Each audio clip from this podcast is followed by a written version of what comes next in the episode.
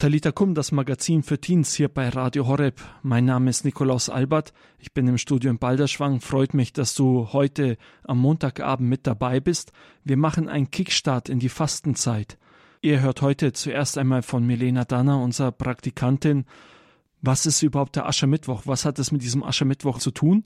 Diesen Aschermittwoch haben wir letzten Mittwoch gefeiert. Das war der Start in die Fastenzeit.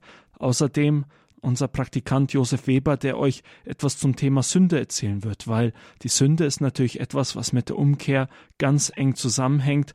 Die Umkehr, das ist das, was wir in der Fastenzeit auf besondere Weise leben wollen. Deswegen dieser Beitrag zum Thema Sünde. Und außerdem haben wir für euch etwas ganz Besonderes vorbereitet, was uns die ganze Fastenzeit durch begleiten wird. Pater Paulus, er ist Franziskaner der Erneuerung. Er wird euch einladen zu einer Fastenzeit-Challenge. Ihr werdet jede Woche eine neue Herausforderung bekommen. Heute die erste am Ende dieser Sendung gemeinsam mit Pater Paulus. Jetzt starten wir zuerst einmal mit dem Beitrag von Melena zum Thema Aschermittwoch. Was ist der Aschermittwoch? Was hat es überhaupt damit auf sich? Dazu hört ihr jetzt Melena Danner hier bei Talita Kum, dem Magazin für Teens bei Radio Horeb.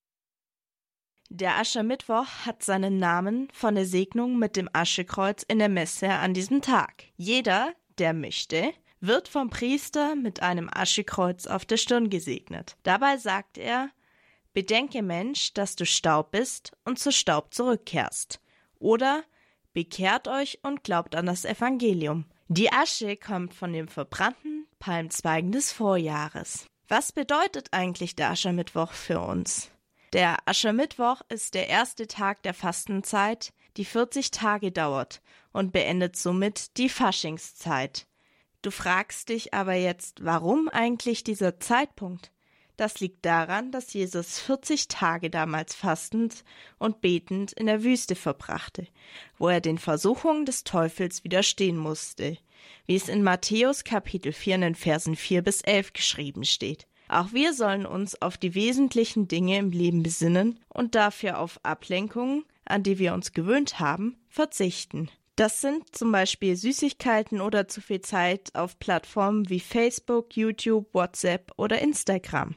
Indem wir auf solche Dinge verzichten oder sie reduzieren, bereiten wir uns auf das kommende Osterfest vor. Für mich persönlich ist der Aschermittwoch ein sehr wichtiger Tag, weil es ein Tag ist des Fastens und des Gebetes. Für mich ist es der Tag, wo für mich persönlich die Fastenzeit beginnt. Und das Aschekreuz, das man bei der heiligen Messe auf die Stirn gestreut bekommt, hat für mich vor allem eine symbolische Bedeutung, da es ein Zeichen ist, was greifbar ist und das man nochmal stärker verstehen kann. Für mich ist es ein Tag, an dem ich mein Gottvertrauen noch mehr stärken kann, Jesus, die Mutter Gottes Maria und Gott noch näher kennenlernen kann. Und es ist ein Tag, wo ich mich noch mehr aufs Wesentliche fokussieren kann, was ja eigentlich auch in der ganzen Fastenzeit so sein soll, aber vor allem am Beginn und an den besonderen Fastentagen nochmal stärker zum Ausdruck gebracht werden soll. So gestalte ich meinen Aschermittwoch. Das war Melena Danner. Sie hat euch hier bei Talita Kum, dem Magazin für Teens, bei Radio Horeb erzählt, was es mit dem Aschermittwoch zu tun hat. Wir machen heute hier bei Talita Kum einen Kickstart in die Fastenzeit. Die ersten Tage der Fastenzeit sind ja schon vorbei. Ich hoffe, du konntest diese Tage schon gut starten. Wenn nicht, ist das auch kein Problem. Heute noch ein paar Infos zum Thema Fastenzeit. Worum geht es dabei überhaupt? Jetzt hört ihr den Song von der Jugend 2000 Adonai und danach kommt unser Praktikant Josef Weber mit ein paar weiteren Infos.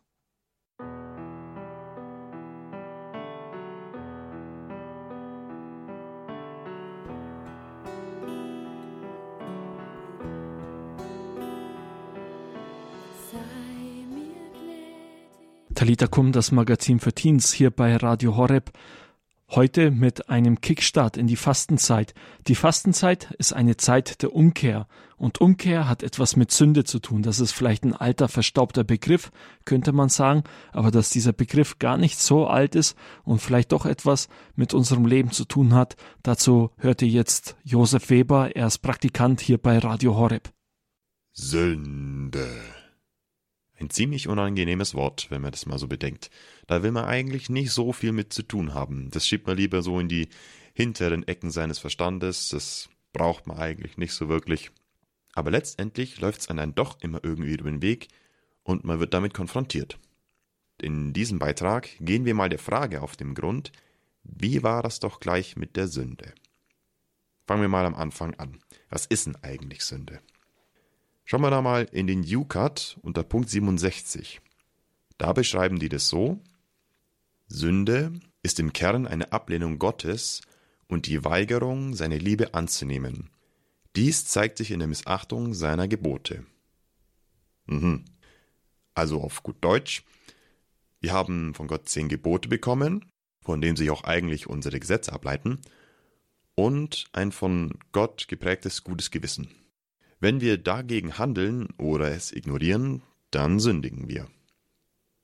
Hm, ja, schön und gut. Aber ich meine, wenn wir doch schon so gute Regeln bekommen haben, warum sündigt man? Ja, das hat mit der Erbsünde zu tun. Was ist Erbsünde? Da haben sie das auch wieder im UCAT sehr gut unter Punkt 68 zusammengefasst. Sünde im eigentlichen Sinn ist eine persönlich zu verantwortende Schuld. Das Wort Erbsünde meint daher nicht eine persönliche Sünde, sondern den unheilvollen Zustand der Menschheit, in den der Einzelne hineingeboren wird, noch bevor er aus freier Entscheidung selbst sündigt. Also, das heißt so viel wie, dass wir in einer unvollkommenen Welt leben, in einer unvollständigen Welt, in der immer noch Schlimmes geschieht und in der wir in Versuchung geraten. Wenn wir also einer Versuchung nachgeben, dann sündigen wir. Mhm. Das heißt also, wir müssen sündigen. Weil die Welt ist ja unvollkommen und wir werden versucht, also müssen wir sündigen. Nein, denn Sünde ist immer eine freie Entscheidung. Das darf man nicht verwechseln. Versuchung ist nicht gleich Sünde. Erst wenn du der Versuchung nachgibst, dann sündigst du. Erklären wir das mal an einem kleinen Beispiel. Du bist gerade unterwegs und du siehst, wie jemanden ein 5-Euro-Schein aus der Tasche fällt. Du hebst ihn auf und dann geht schon los. Hey, komm, gib dem Mann den 5-Euro-Schein zurück, der freut sich da sicher drüber. Ah, nee, was man findet, darf man behalten. Bis 10 Euro darf man Geld, das man findet, behalten. Also, oh, kannst du ruhig, kannst du ruhig nehmen. Ja, hm. Aber ist es dann nicht eigentlich Diebstahl? Weil ich weiß ja, wem es gehört. Ah, pff, ich würde das jetzt nicht Diebstahl bezeichnen. Und der, der ist jetzt schon so weit weg, und dann müsstest du jetzt ja gleich hinterherrennen, um denen das auch zu geben. Steck's halt ein. Ja, wir merken schon, natürlich ein bisschen überspitzt dargestellt, wir haben immer die Wahl, ob wir das machen oder nicht. Das Gemeine oder das Trickreiche bei der Sünde ist, dass wir meist im Nachhinein erst die Schwere erfassen, wie wir gesündigt haben. Ein gutes Beispiel ist auch ein Streit, wenn man sich reingesteigert hat und man dann halt echt zerstritten auseinandergeht und im Nachhinein sich dann einfach denkt, Mann, das war jetzt echt bescheuert. Was können wir denn dann machen gegen die Sünde? Die unangenehme Antwort? Beichten. Um Verzeihung bitten. Denn das ist der einzigste Weg, wie Unrecht wieder gut gemacht werden kann. Jetzt zählt es aber gerade nicht so zu der Stärke eines Menschen, Fehler zuzugeben und einzugestehen, dass man was falsch gemacht hat. Da kann ich euch einen persönlichen kleinen Tipp geben, was mir da sehr geholfen hat für die Beichte. Und zwar einmal das Gottesbild. Weil wir glauben ja als Christen an einen liebenden Gott und wir glauben, dass er uns alles verzeiht und dass er nicht nachtragend ist, in keinster Weise. Das heißt, wenn wir Gott um Verzeihung bitten, wenn wir zu Gott gehen und sagen, hey Gott, das tut mir echt leid, was ich da gemacht habe, dass ich geklaut habe, das tut mir echt leid, das habe ich gemacht, ich möchte es nicht mehr tun, bitte verzeih mir. Dann wird dir das Gott auch auf alle Fälle vergeben und sich mega drüber freuen, dass du zu ihm gekommen bist, um dich zu entschuldigen. Und was mir die Angst vor der Beichte etwas genommen hat, ist das Wissen, dass wenn ich da jetzt zum Beichten gehe, zu einem Priester, dass es nicht der Priester ist, den ich um Verzeihung bitte, der ist ja auch nur ein Mensch, der kann da auch nicht wirklich was machen, sondern dass wenn ich bei einem Priester beichte, der Priester stellvertretend für Jesus da ist. Das heißt, du beichtest nicht wirklich dem Priester, sondern direkt Jesus bekennst du das, was du falsch gemacht hast. Und kombiniert mit diesem Wissen hat mir es die Beichte wesentlich leichter gemacht. Jetzt habe ich natürlich auch schon mal die Meinung gehört, ich regel es schon selber mit Jesus, ich bin mit dem ganz dicke, ich bitte ihm so selber um Verzeihung, ich brauche da keinen Priester. Da denke ich mir dann, wow, du hast einen besseren Draht zu Jesus als der Papst. Denn selbst der Papst geht beichten bei einem anderen Priester. Denn auch der Papst ist nur ein Mensch. Der macht auch Fehler. Wenn man das also selber regelt, dann könnte man sich das vielleicht so vorstellen. Wenn du mit einem Kumpel echt Zoff hattest und ihn halt krass beleidigt hast und du dich jetzt bei dem entschuldigen willst. Dann gehst du quasi zu dem hin, bleibst zehn Meter vor dem stehen, drückst ihm den Rücken zu und rufst dann über die Schulter, ey, das tut mir voll leid. Ich meine, die Entschuldigung ist dann auch ausgesprochen. Der Kumpel hat es dann wahrscheinlich auch gehört. Aber ganz ehrlich, das ist keine Entschuldigung. Wenn man sich bei jemand entschuldigt, dann ist es von Angesicht zu Angesicht. Und das ist es, was man dann in der Beichte beim Priester tut. Du gehst zu Jesus und klärst mit ihm von Angesicht zu Angesicht, Jesus, das tut mir echt leid. So, jetzt haben wir einiges über die Sünde gehört. Aber wie soll man denn jetzt damit umgehen? Soll ich jetzt vor jeder Aktion prüfen, ist das jetzt Sünde oder nicht? Ja, macht es nicht. Da macht ihr euch dann nur wahnsinnig und versaut euch das Leben. Geht durch euren Alltag jetzt nicht mit dem Blick, wo ist Sünde, sondern schaut eher darauf, wie kann ich Gott gefallen. Denn wenn ihr zum Beispiel euren Eltern einen Gefallen tun wollt, dann fragt ihr euch ja nicht, wie kann ich sie jetzt am wenigsten enttäuschen? Sondern ihr fragt euch natürlich, wie kann ich Mama und Papa jetzt die größte Freude bereiten? Das war's soweit mit meinem Beitrag. Macht's gut und euch noch eine gesegnete Zeit. Danke dir, Josef, für deinen Beitrag zum Thema Sünde und auch Beichte. Nicht nur das Negative, die Sünde, sondern auch die Beichte. Sie war mit dabei, also der Ausweg aus der Sünde. Ihr habt diesen Beitrag hier bei Talita Kum, dem Magazin für Teens, bei Radio Horeb gehört und wir hören jetzt einen Song von der Gemeinschaft Totus Tus, nämlich den Song Voller Erbarmen.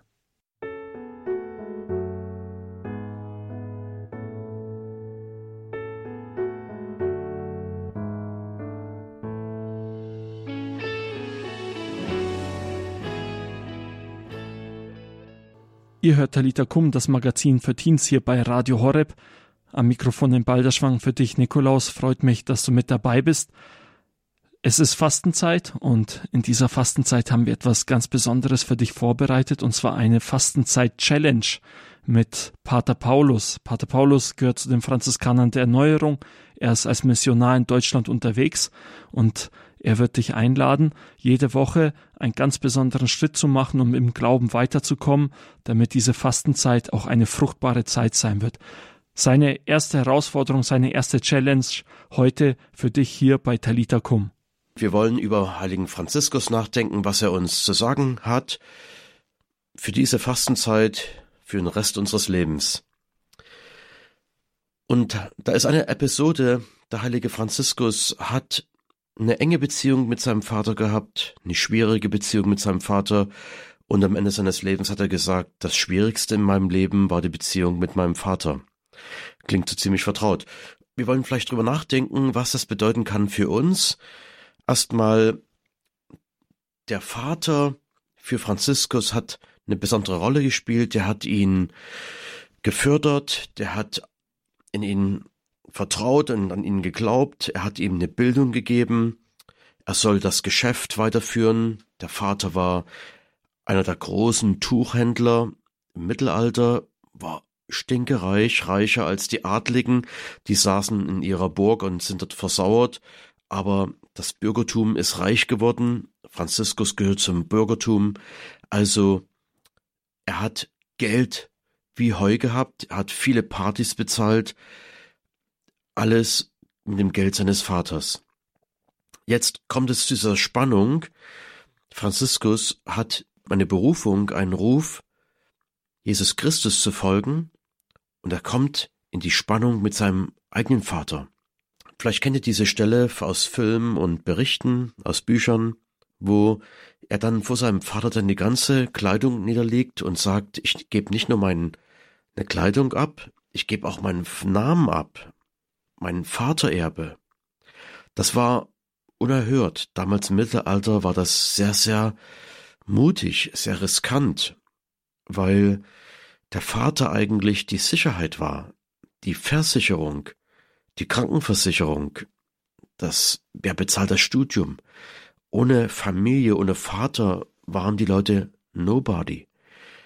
Also Franziskus geht dieses Risiko ein und sagt, ab jetzt möchte ich nur noch mein Vater im Himmel sagen. Ihr könnt euch vorstellen, was das für eine Spannung war. Sein Vater, der an ihn geglaubt hat, der ihn gefördert hat, der sehr viel Geld investiert hat in den, Franziskus, in seinen Sohn. Jetzt auf einmal kommt es zu diesem Bruch. Gleichzeitig erwählt Franziskus seinen himmlischen Vater als seinen persönlichen Vater, und das ist eigentlich für uns alle interessant. Unser himmlischer Vater ist für uns alle der Vater. Also betet er in einer besonderen Weise das Vaterunser und einmal läuft er mit Bruder Leo, seinem Begleiter, durch eine Schneelandschaft und dann sagen die beiden, lass uns beten, damit die Zeit schneller vergeht. Und dann sagt Franziskus, lass uns das Vaterunser beten. Und sie fangen an und dann fragt Bruder Leo nach einer langen Weile, bist du fertig? Und dann sagt Franziskus, ich bin immer noch beim Wort Vater. Das hat ihn doch sehr beschäftigt. Und das ist die Einladung, der Challenge für uns, dass wir mal unseren Vater im Himmel richtig ins Herz nehmen, unseren Vater auf Erden vergeben und mal richtig danken, am besten mal einen Brief schreiben. Und dass wir mit dieser Dankbarkeit im Herzen allen Menschen in unserem Leben mal vergeben, die uns gekränkt haben. Das ist der Challenge für die erste Fastenwoche, dass wir allen Menschen vergeben, wie unser himmlischer Vater uns vergeben hat, dass wir unseren himmlischen Vater ganz neu annehmen, aber auch unseren weltlichen Vater neu annehmen und vergeben, was zu vergeben ist. Danke dir, Pater Paulus, für diesen Impuls und für die erste Challenge in der ersten Fastenwoche, nämlich dem anderen zu vergeben, vor allem dem Vater. Ich erweitere es auch gerne noch auf die Mutter, Vater und Mutter zu vergeben, wenn da irgendetwas aussteht. Der nächste Teil der Challenge, nächsten Montag, hier bei Talita Kum, dem Magazin für Horror-Teens, immer um 18 Uhr. Freut mich, wenn du wieder mit dabei bist. Dir alles Gute und Gottes Segen.